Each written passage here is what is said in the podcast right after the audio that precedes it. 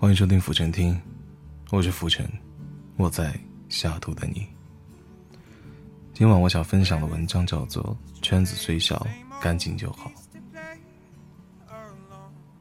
有研究表明，一个人养成经常丢弃自己对我们来说没有用的东西，可以提高我们的生活质量。其实我们到了一定年龄，必须要扔掉四样东西：没有意义的酒局。不爱你的人，看不起你的亲戚，还有虚情假意的朋友。首先，扔掉没有意义的酒局吧。电视剧这样演的：樊胜美热衷于参加各种上流人士的酒会，期待能够通过这样的场合认识到有钱人，改变自己的命运。可实际上，他是在往上流社会挤的时候，处处碰壁，处处受骗。而不喜欢社交的安迪，到哪里都是人们想结识的优秀人才。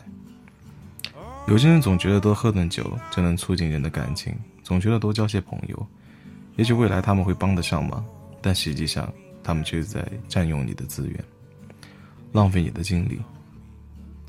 人生的路走得越久，你越会发现，无论哪种方式的捷径，都不如靠自己来的踏实。要知道，人生中大多数的捷径。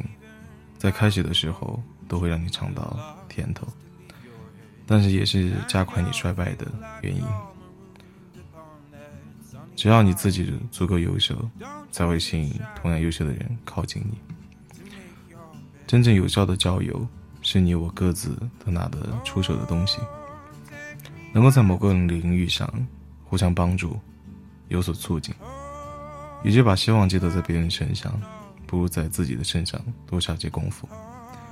现在的人们的时间都很宝贵，减少无效的社交，多陪陪家人吧。毕竟他们从来不会从你这得到什么。最值得你付出的时间，是留给家人的。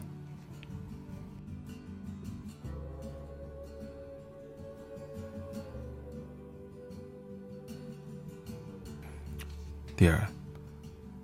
别在不爱你的人身边徘徊，因为你永远叫不醒一个装睡的人。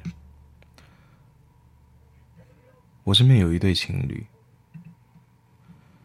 两个人从大学相识到相恋八年，每当女生提到结婚的问题时，男友总是以工作忙，还没有准备好作为推脱。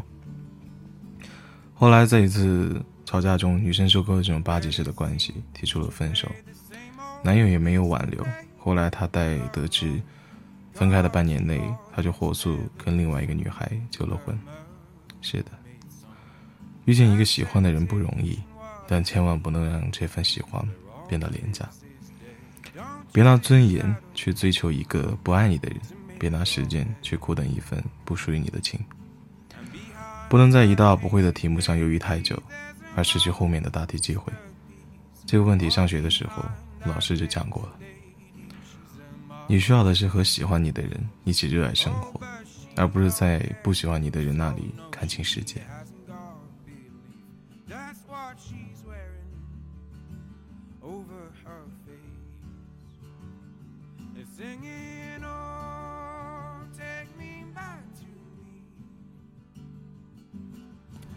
第三。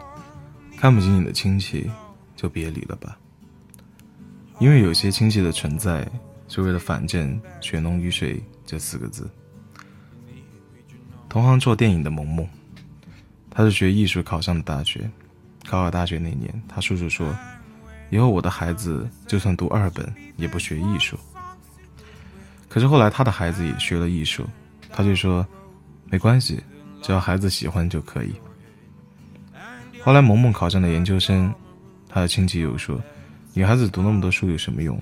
照样不好找工作，出来就成剩女了，定耽误功夫。”往往在我们需要帮助的时候，某些亲戚不但不帮你，还要数落你一遍。后来，萌萌打算创业，这个时候亲戚说：“你个小姑娘挺能折腾，你以为创业那么简单？好好工作算了吧，多累呀。”而现在。他既是研究生，自己的电影公众号也做得有声有色，还给了爸妈更好的生活。这个时候，亲戚每逢过节的时候，必须要奉承萌萌。我就说咱家萌萌肯定行，从小就跟普通的孩子不一样。等你以后混好了，可别忘了照顾你的妹妹啊！仿佛当年瞧不起的是别人而已。后来萌萌说：“我要感谢他们年他们当年泼的冷水，不知道帮我加了多少的斗志。”对呀，感谢当年那些泼了我们冷水的亲戚朋友吧。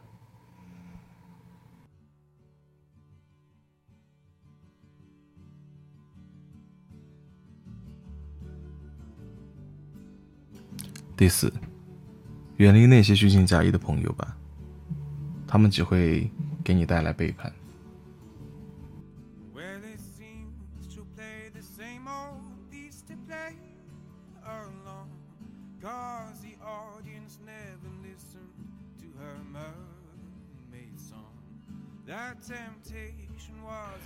欢迎收听今天的浮沉听，记得订阅浮沉，永不迷路。